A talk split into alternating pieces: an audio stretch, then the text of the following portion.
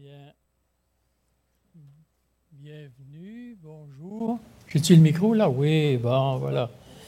ce qu'il fallait. Vous allez bien? Merci, mon frère, pour euh, ces chants. Merci pour ton implication. C'était bien. Euh, on est d'accord que la parole de Dieu je m'excuse, j'ai oublié de me placer. Bon, c'est bien. On est d'accord que la parole de Dieu, d'un couvert à l'autre, c'est une grande lettre d'amour. C'est ce que Dieu a voulu laisser au genre humain. Dieu a voulu manifester qu'il était amour et il l'a fait à travers sa parole. Malgré que l'on puisse voir des jugements sur son peuple, et sur les différentes nations de la terre. On peut lire, ça dans le livre d'Ésaïe, c'est ce que je suis en train d'étudier actuellement, le livre d'Ésaïe, et je vois que Dieu met énormément de jugements, beaucoup de tribulations. Euh, mais toutes ces tribulations-là ont un but final. Et ce n'est pas le jugement qui est la fin. Et je ne sais pas pour vous, là, mais dans mes prières, euh, je prie pour euh, euh, les Juifs, le peuple juif, je prie pour les Palestiniens, je prie pour les Ukrainiens, je prie pour les Russes, je prie pour les différentes nations, le Sénégal, ceux qu'on entend que la guerre existe. Et dans un certain sens, j'ai, j'ai tombé sur, des versets qui m'ont dit, si j'avais quelque chose à leur, prier, ce serait une prière comme ça. C'est que dans Ésaïe 25, 6 à 10, c'est écrit, Le Seigneur des armées célestes préparera lui-même pour tous les peuples là, sur cette montagne, un festin de vin vieux et de mets succulents, des mets tout pleins de moelle, arrosés de vin vieux et, et dûment clarifiés et il déchirera là, sur cette montagne, le voile de tristesse qui couvre tous les peuples, la couverture recouvrant toutes les nations. Il fera disparaître la mort à tout jamais. Et de tous les visages, le Seigneur, l'Éternel, effacera les larmes. Et sur toute la terre, il fera disparaître l'opprobre pesant sur son peuple. L'Éternel a parlé. Et l'on dira en ce jour, voyez, c'est notre Dieu en qui nous espérions. Il nous a délivrés, oui, c'est en l'Éternel que nous avons placé notre espérance. Maintenant, jubilons, réjouissons-nous, puisqu'il nous a sauvés. Car sur cette montagne, la main de l'Éternel se posera comme une protection. Si on avait une nouvelle à donner aux gens qui sont en guerre, c'est bien cette nouvelle-là. C'est bien ces versets-là. Et c'est une prière que j'adresse aux gens de, tenir ferme. Le Seigneur a un but, et ce n'est pas la guerre qui est son but. Bien, le texte de ce matin, dans Matthieu 18, 21 à 35, oups, il y a quelqu'un qui l'avance pour moi, c'est correct, merci. Euh, alors Pierre s'approcha de, Jésus et lui demanda, Seigneur, si mon frère se rend coupable à mon égard, combien de fois devrais-je lui pardonner? Irais-je jusqu'à sept fois Non, lui répondit Jésus, je ne te dis pas d'aller jusqu'à sept fois, mais jusqu'à soixante-dix fois sept fois. En effet, il est du royaume des cieux comme d'un roi qui voulut régler ses comptes avec ses serviteurs. Lorsqu'il commença à compter, on lui en présenta un qui devait 60 millions de pièces d'argent, ou 10 000 talents selon les versions. Comme ce seigneur n'avait pas de quoi rembourser ce qu'il devait, son maître ordonna de le vendre comme esclave avec sa femme et ses enfants, ainsi que tous ses biens pour rembourser sa dette. Le serviteur se jeta alors aux pieds du roi et se prosternant devant lui, supplia Sois patient envers moi, je te rembourserai tout. Pris de pitié pour lui, son maître le renvoya libre après lui avoir remis toute sa dette. À peine sorti, ce serviteur rencontra un de ses compagnons de service qui lui devait cent pièces d'argent. Il le saisit à la gorge en criant paie-moi ce que tu me dois. Son compagnon se jeta à ses pieds et le supplia. Sois patient envers moi, lui dit-il, et je te rembourserai tout. Mais l'autre, l'autre ne voulut rien entendre, bien plus. Il alla le faire jeter en prison en attendant qu'il ait payé tout ce qu'il devait. D'autres compagnons de service, témoins de ce qui s'était passé, en furent profondément attristés et allèrent rapporter toute l'affaire à leur maître.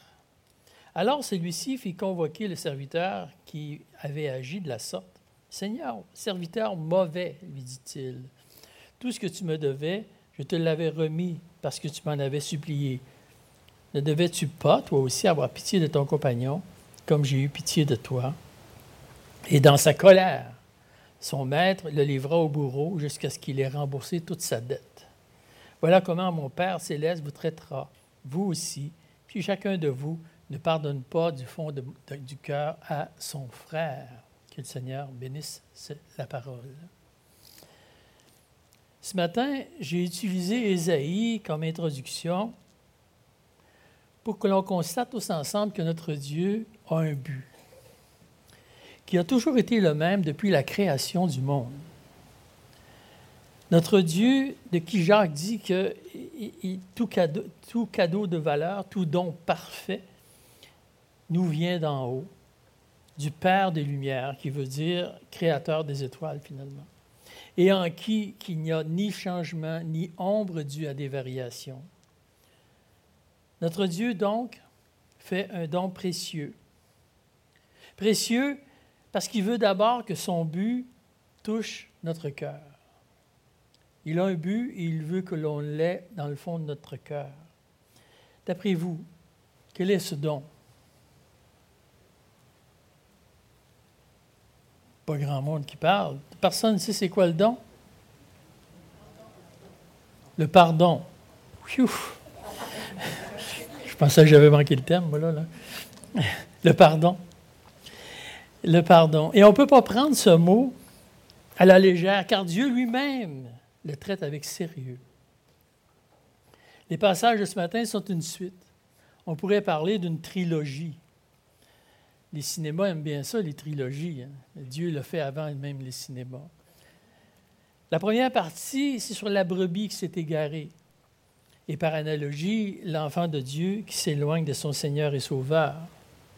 La deuxième partie que notre frère David a apportée, c'est notre implication dans la discipline d'Église, ou comment être une partie prenante pour ramener un enfant qui se perd, pour ramener un enfant de Dieu qui se perd. et qui, risque de perdre sa proximité avec son Sauveur, avec son Seigneur. Et ça, a l'air, c'est assez grave lorsqu'on perd la proximité avec notre Seigneur. Finalement, la troisième partie, c'est le pardon. Si dans la deuxième partie, on a vu, on a regardé plutôt l'offenseur, l'offenseur qui avait des responsabilités, Dieu veut maintenant que l'on regarde à celui qui est offensé. Et la responsabilité de l'offensé est de pardonner. C'est sa première responsabilité, comme Dieu le fait lui-même, et qui peut être radicalement différent de ce que l'on peut comprendre ou faire. On est tous d'accord qu'il n'y a pas de sujet anodin dans la parole de Dieu ou sans importance. Tout ce que Dieu dit a une valeur pour le bien de notre âme et même pour le bien de notre corps. Mais il y a des sujets que Christ veut nous parler qui sont de plus grande importance, qui sont très importants, que l'on doit bien comprendre. Parce que ces sujets-là peuvent avoir un impact. Ils peuvent avoir un impact sur notre équilibre mental, un impact sur notre communion fraternelle et un impact sur notre relation avec notre Dieu. Ça touche beaucoup de points, ce que Dieu veut nous toucher ce matin. Le sujet du pardon est important. Il est important parce que c'était le point de départ de notre vie nouvelle. C'était pour ça. C'est pour ça. C'est parce que nous avons été pardonnés que nous pouvons chanter les gloires de Dieu. C'est pour ça, c'est pour parce que nous avons été pardonnés, nous avons compris les paroles des chants que nous avons chantés. c'est parce que nous avons été pardonnés que nous pouvons dire du bien de lui. Parce que nous avons été pardonnés qu'on peut se sentir en confiance en sa présence. L'effet du pardon opère un changement dans notre vie quotidienne. Il y a maintenant dans notre cœur une place où loge le pardon. Et cette nouvelle manière de vivre grandit par l'action de l'Esprit et par les enseignements du Maître. Cette notion de pardon-là se développe en nous et devient de plus en plus raffinée. Mais j'irai plus loin.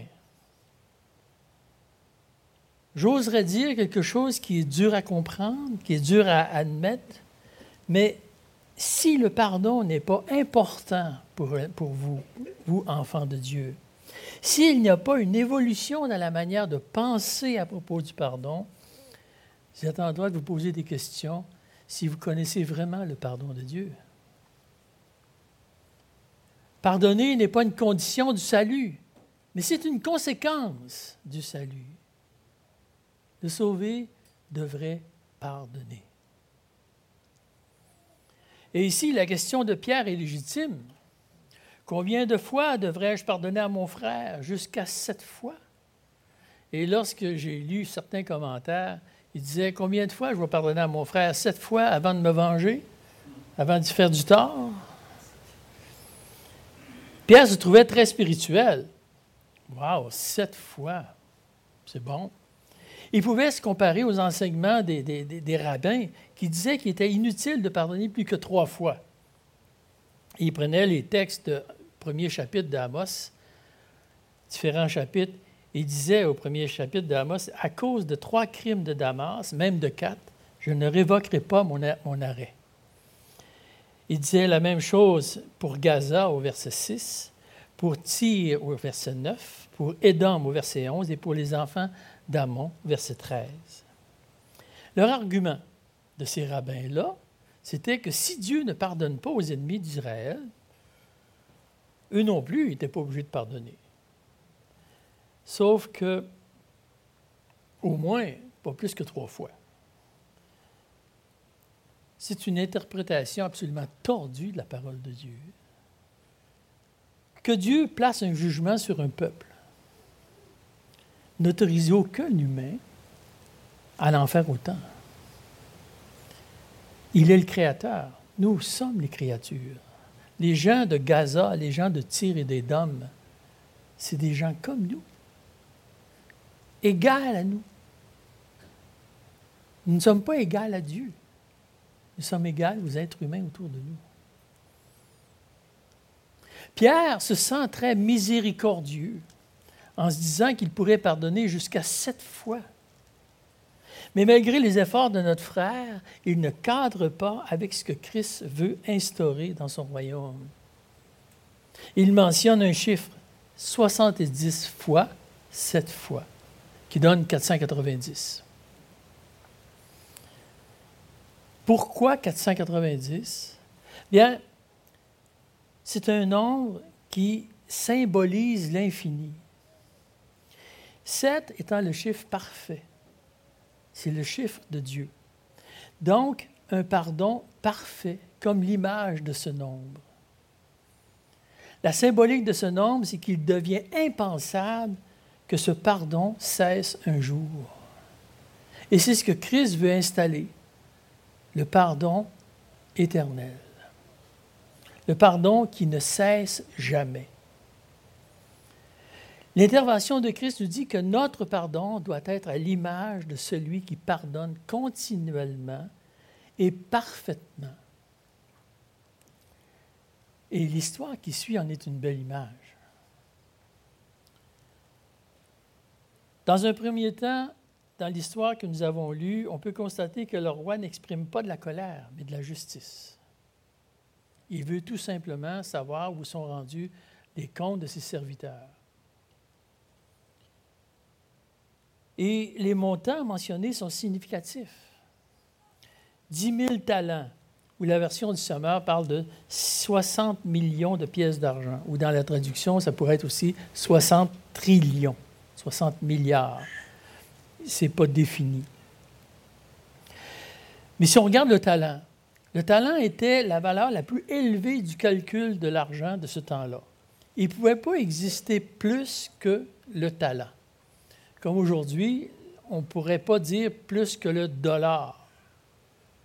je ne vois pas plus que le dollar. Dans d'autres pays, ça va être d'autres valeurs, mais ici, c'est le dollar. Et dans ce temps-là, c'était le talent.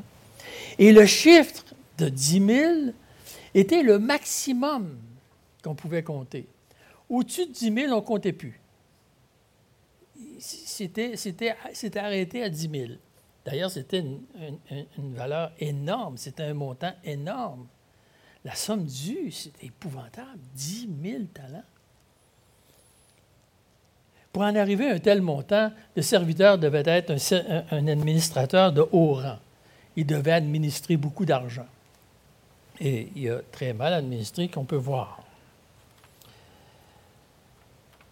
La demande du serviteur est insensée. Remettre une telle dette prend plus qu'une vie, même aujourd'hui. Si je devais 60 millions de pièces d'argent, je dirais, mes enfants, mes petits-enfants, mes arrière, arrière, arrière, petits-enfants auraient, auraient des dettes encore. Ça prend beaucoup plus qu'une vie pour remettre ce montant-là. En regardant ça, le maître décide de remettre l'entièreté de la dette au serviteur, ne regardant pas à ce qu'il perd, mais regardant à la situation difficile de son serviteur. C'était là-dessus qu'il a regardé. C'était ce qu'il a, ce qu'il avait devant les yeux. Même si ce serviteur-là était malhonnête, le maître décide de lui pardonner. Si on était, capable de mettre une valeur au pardon, l'image que Christ a utilisée n'en met une valeur. Avant notre salut, nous étions dans une situation impossible à réparer, comme pour ce serviteur. Dieu nous a fait réaliser que nous étions dans une situation sans issue. Notre vie et la dette que nous avions accumulée devant notre Dieu ressemblait à celle de ce serviteur. Nous n'aurions jamais eu assez d'une vie pour rembourser ce que l'on devait à Dieu.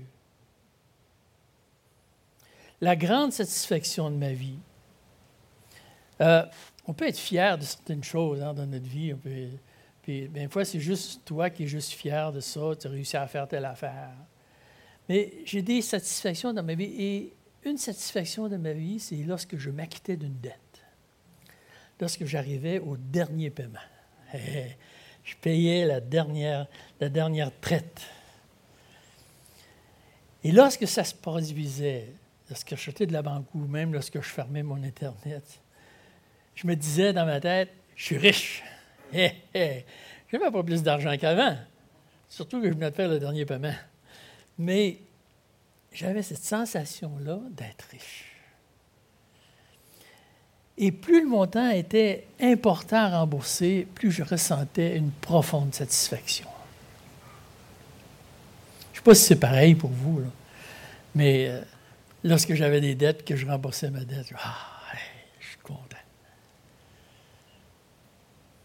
Ce qui fait la différence de cette situation, c'est que je n'ai jamais été capable de payer moi-même cette dette.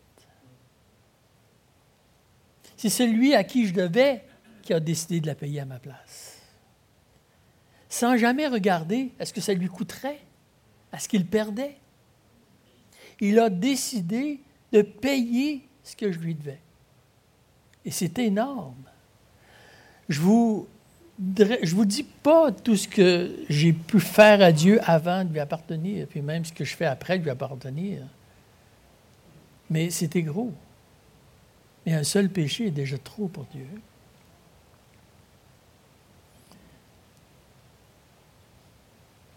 J'ai, il a décidé de payer, mais le montant était énorme. Face à cette situation-là, le seul sentiment qui me vient à l'esprit, c'est que je dois me garder humble. Je n'ai pas de mérite, J'ai aucun mérite. La dette a tellement de valeur que la seule réponse adéquate, c'est de me soumettre à Dieu. C'est la seule réponse au paiement de la dette. C'est aussi la meilleure manière de vivre de cette nouvelle vie de racheter. Il n'existe pas d'autre bonne manière. La soumission à sa parole. Voilà ce que Dieu demande. Et c'est pour ça qu'il est venu me racheter, pour que je lui ressemble. Je suis encore capable aujourd'hui de dire que je suis riche. Je suis riche spirituellement. Et c'est grâce à mon banquier céleste qui lui-même a apposé les temples remboursés sur ma dette. Quelle grâce! Je ne dois plus rien à Dieu. Dieu m'accueille, non pas comme quelqu'un qui doit quelque chose, mais comme quelqu'un qui aime. Et je sens son amour. Dans la suite de l'histoire, il y a quelque chose que le serviteur n'a pas compris. Il vient de se sauver d'une dette énorme. Qu'est-ce qu'il a besoin de 100 deniers? 100 deniers. 100 deniers, c'était l'équivalent de trois mois de travail, trois mois, trois mois de salaire. Une dette facile à rembourser. Euh, une dette qui se règle en très peu de temps. Ça peut prendre en, dedans d'un an, c'est payé. Mais ce qu'on peut noter, ce serviteur-là, c'est que son propre intérêt, c'est ça qui est sa priorité. Il ne veut rien perdre. Il a les yeux sur lui. Et c'est ce qui motive ses décisions. Ce qui est important, c'est moi. Et moi, je veux être remboursé parce que moi, je le mérite bien. Ce serviteur-là n'est pas prêt à perdre un peu d'argent pour venir en aide à son compagnon. Il n'est même pas prêt à y laisser un temps pour se rembourser.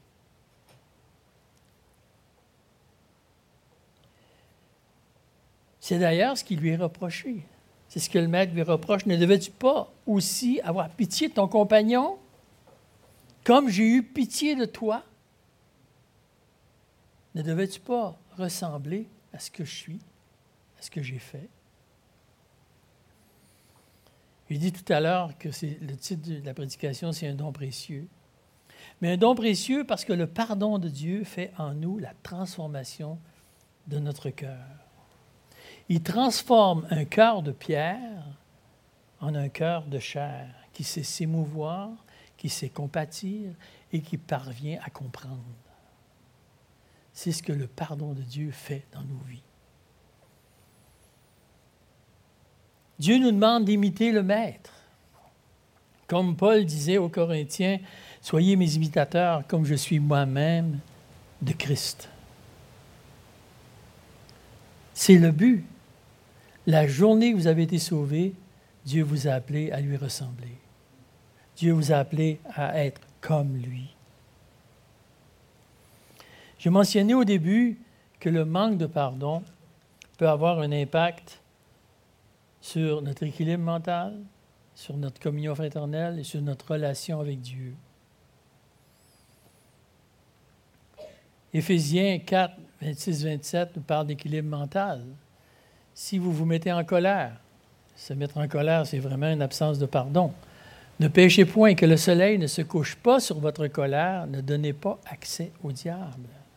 Le manque de pardon donne la permission au diable de vous nourrir de toutes sortes d'influences. Il sait comment emmener sa victime sur le chemin, sur chemin de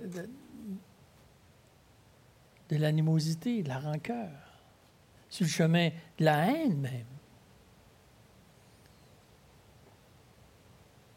Le pardon ferme l'accès de votre cœur à l'ennemi. Et j'ai même, une histoire. Mon père, qui est décédé, a, a fait une crise de cœur à un moment donné parce que quelqu'un, il devait 200 dollars.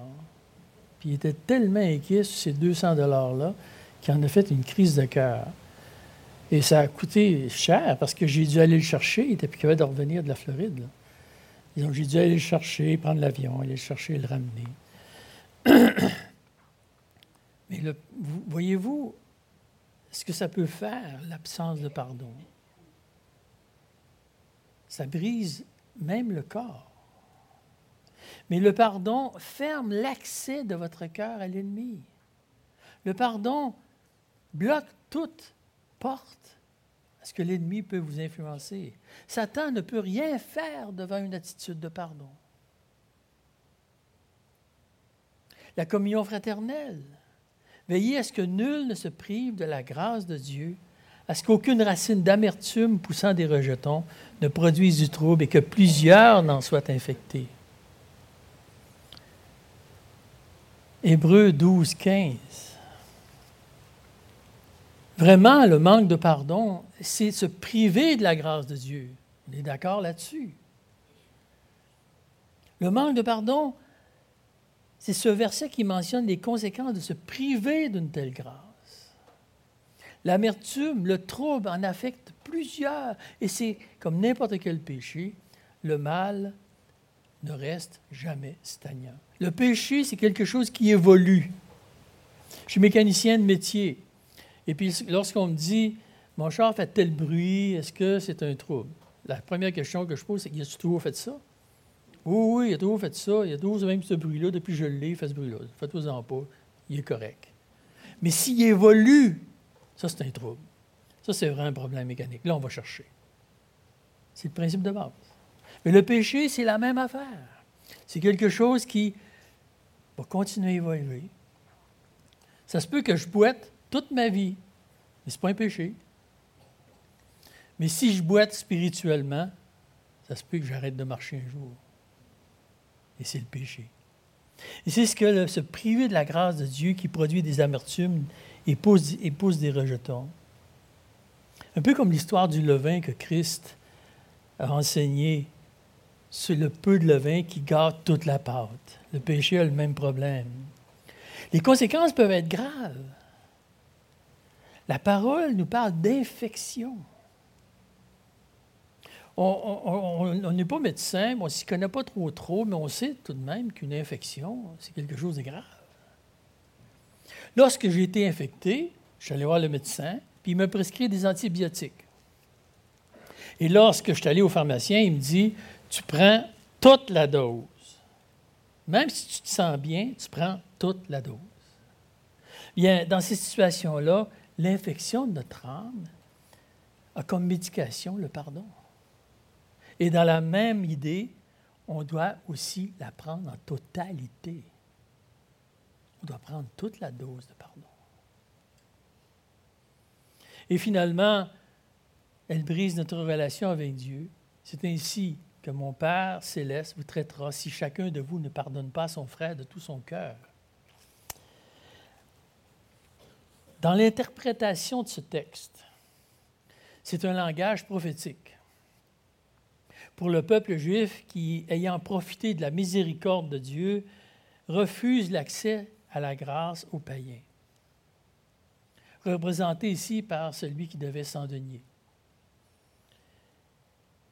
C'est le discours de Paul lorsqu'il parle aux gens de Thessalonique, au chapitre 2, verset 15-16, qu'il dit Ce sont ces Juifs qui ont fait mourir le Seigneur Jésus et les prophètes, qui nous ont persécutés, qui ne plaisent point à Dieu, et qui sont ennemis de tous les hommes, nous empêchant de parler aux païens pour qu'ils soient sauvés, en sorte qu'ils ne cessent de mettre le comble à leurs péchés, mais la colère a fini par les atteindre. Et c'est vraiment ce verset-là, c'est l'interprétation de ce verset-là. L'histoire confirme cette prophétie. Le peuple juif a eu beaucoup de problèmes par la suite. Ils ont été déportés par les Romains et ainsi de suite. Et même Ésaïe l'avait prévu, l'avait prophétisé. Parce qu'il dit, ce peuple a reçu le double de ses péchés. Et priver la grâce est vraiment un péché. Et si on fait une application de ce texte, si on pourrait dire quelque part, comment est-ce qu'on pourrait l'appliquer pour nous? On est en droit de se poser cette question-là. Est-ce qu'un chrétien peut ne pas pardonner? Est-ce que c'est possible? Est-ce qu'un chrétien ne peut, peut ne pas pardonner? Eh, ça se peut.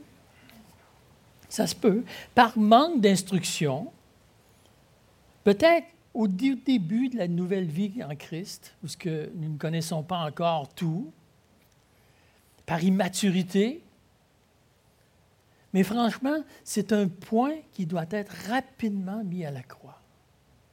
C'est un point prioritaire dans notre vie. Nous devons pardonner. Le Seigneur n'est pas ambigu sur l'attitude que doit avoir un enfant de Dieu. Selon Matthieu 5, 44, lorsqu'il dit Mais moi, je vous dis, aimez vos ennemis, bénissez ceux qui vous maudissent, faites du bien à ceux qui vous haïssent, priez pour ceux qui vous maltraitent et qui vous persécutent, afin que vous soyez fils de votre Père qui est dans les cieux. Afin que vous soyez fils de votre Père qui est dans les cieux. Ce verset est clair. Afin d'être reconnu comme un enfant de Dieu, voici l'attitude que vous devez avoir. Afin que vous soyez fils et filles du Père, il est impératif de développer cette attitude de pardon. Il ne devrait pas avoir de place pour la rancœur dans le cœur d'un chrétien.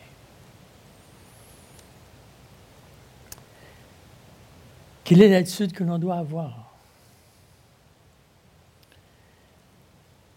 Que veut dire pardonner? Qu'est-ce que ça veut dire, ça? En d'autres mots, quel est le comportement adéquat de quelqu'un qui pardonne? Bien, j'ai un texte tiré d'un plan de lecture qui dit d'abord ce que le pardon n'est pas et aussi ce que le pardon est.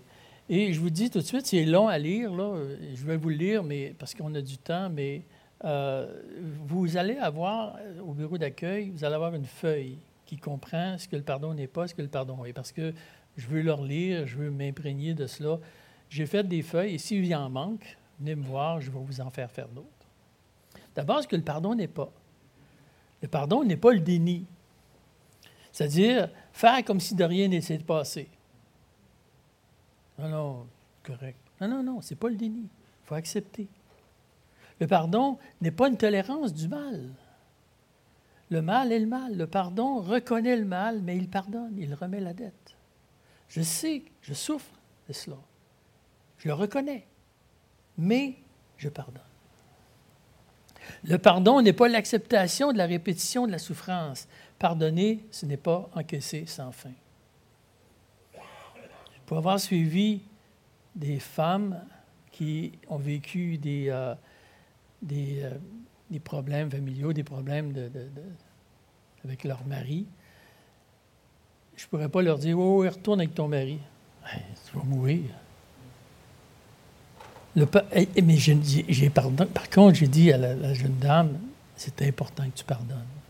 Peut-être pas te remettre le pied dedans, mais vraiment pardonner. Le pardon n'est pas l'oubli. Ce n'est pas un lavage de cerveau. On peut avoir pardonné et se souvenir. Oui, je me souviens. Celui qui pardonne est averti. Il se souvient non pour se venger, mais afin de se protéger. Je me rappelle, avant le Seigneur, il y a un homme que j'ai vraiment haï, que j'ai vraiment détesté. Je suis capable de vous en parler parce qu'aujourd'hui, ce n'est plus la situation. Mais j'ai détesté cette personne-là au point de vouloir le tuer. Et j'ai même essayé. J'ai dit, il ne mourra pas, mais il va souffrir. Et puis j'ai manqué mon coup, heureusement. Mais la première chose que j'ai fait, une des premières choses que j'ai fait comme sauver, cette personne-là m'est revenue à l'esprit. Puis ça faisait longtemps que je ne le voyais plus. Mais cette personne-là m'est aussi revenue à l'esprit et j'ai dû lui pardonner là. J'ai dû lui pardonner. Dieu me dit à quelque part, pardonne-lui. Et j'ai dû le faire. Le pardon n'est pas l'option des faibles. Dieu n'est pas faible de nous pardonner. Le pardon n'implique pas nécessairement la réconciliation. Pour se réconcilier, il faut être deux. Accorder la confiance après avoir pardonné demande du temps. Le temps de voir les gages de confiance. Il arrive que la réconciliation aussi soit impossible en cas de décès ou si la personne reste dangereuse. C'est possible qu'il n'y ait pas de réconciliation, mais le pardon est toujours présent. Ce que le pardon est. Pardonner, c'est abandonner la vengeance, laisser Dieu faire justice. Parce que Dieu ne laisse pas impunis les pécheurs. Pardonner, c'est abandonner la haine, la colère et l'amertume. Pardonner, c'est reconnaître sa souffrance et accepter la guérison de Dieu. Pardonner, c'est accepter la possibilité de ne pas récupérer ce que l'on doit. Ça se peut que je perde. C'est de l'argent. Ça n'a pas plus de valeur qu'il faut. Vous savez, l'argent, c'est quelque chose qui va et qui vient. Hein. Ça n'a pas beaucoup de valeur. Si Dieu veut, demain matin, je suis capable d'être multimillionnaire. Mais Dieu ne veut pas. Heureusement. Je ne serai pas capable de le gérer. N'attendez pas qu'on demande pardon pour pardonner. Parce que pardonner, ce n'est pas un acte de volonté, pas c'est un acte de volonté, une décision, ce n'est pas une émotion. C'est une décision. Je décide aujourd'hui de pardonner. N'attendez pas d'en avoir envie. Je vais te pardonner, mais que ça me tente. Non, ça ne te tentera jamais. Je te le dis, jamais. C'est une décision que l'on prend. Vous pardonnez avant tout pour vous-même. Si vous vous guérissez en pardonnant, la première personne qui est guérie, et les personnes alentour par la suite, guérir d'un pardon soulage vos relations et soulage la relation avec Dieu aussi. Pardonnez avant tout pour vous-même, mais aussi pardonnez de tout votre cœur. Soyez sincère dans votre pardon. Vraiment, je pardonne. Ça se peut que ce soit tiraillant. Ça se peut que je pardonne, mais, je te pardonne. Et on en arriver à évoluer dans ce pardon-là. Laissez les émotions revenir à la surface de votre cœur, dans votre cœur, alors que vous énumérez les offenses à pardonner pour en être libéré. Il y a même une technique puisque l'on peut écrire les offenses et quand les, offenses sont toutes écrites, on brûle le papier. Des fois, c'est plus, c'est plus radical. Pardonner, c'est pardonner souvent, autant que c'est nécessaire, comme Dieu le fait avec nous-mêmes. Je ne sais pas combien de fois Dieu m'a pardonné depuis ce matin. Pardonner, c'est une démarche de foi. C'est croire qu'en décidant de pardonner, j'obéis à Dieu et qu'il va me guérir intérieurement. Et finalement, pardonner, c'est hautement spirituel et surnaturel. Ça se fait avec prière, avec l'aide de Dieu, car ce n'est pas notre nature.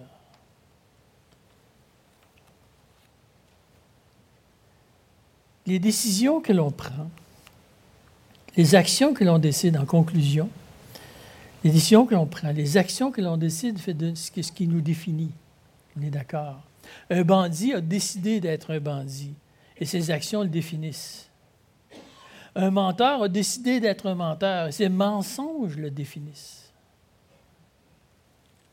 Ce qui définit un chrétien, entre autres choses, c'est qu'il pardonne de la même manière qu'il a été pardonné. Que le Seigneur bénisse les actions que l'on décide de prendre pour pardonner et que Dieu soit glorifié à travers ce que l'on tente de faire. Prions. Merci Seigneur, merci infiniment pour euh, ton nom. Merci pour cette notion de pardon qui a pour but final la paix dans notre cœur et la progression vers toi, Seigneur. Plus nous pardonnons, plus nous serons capables d'avoir une relation euh, qui se construit avec toi, avec nos frères et nos sœurs et avec notre cœur. Merci, Seigneur, pour ce but final qui est la paix dans ce monde qui commence par mon cœur. Et je te rends gloire, Seigneur, que tu es dans toute ta sagesse, que tu nous aies donné cette sortie, cette porte, Seigneur, ce don merveilleux qui est le pardon, pour ta gloire et pour ton nom. Amen.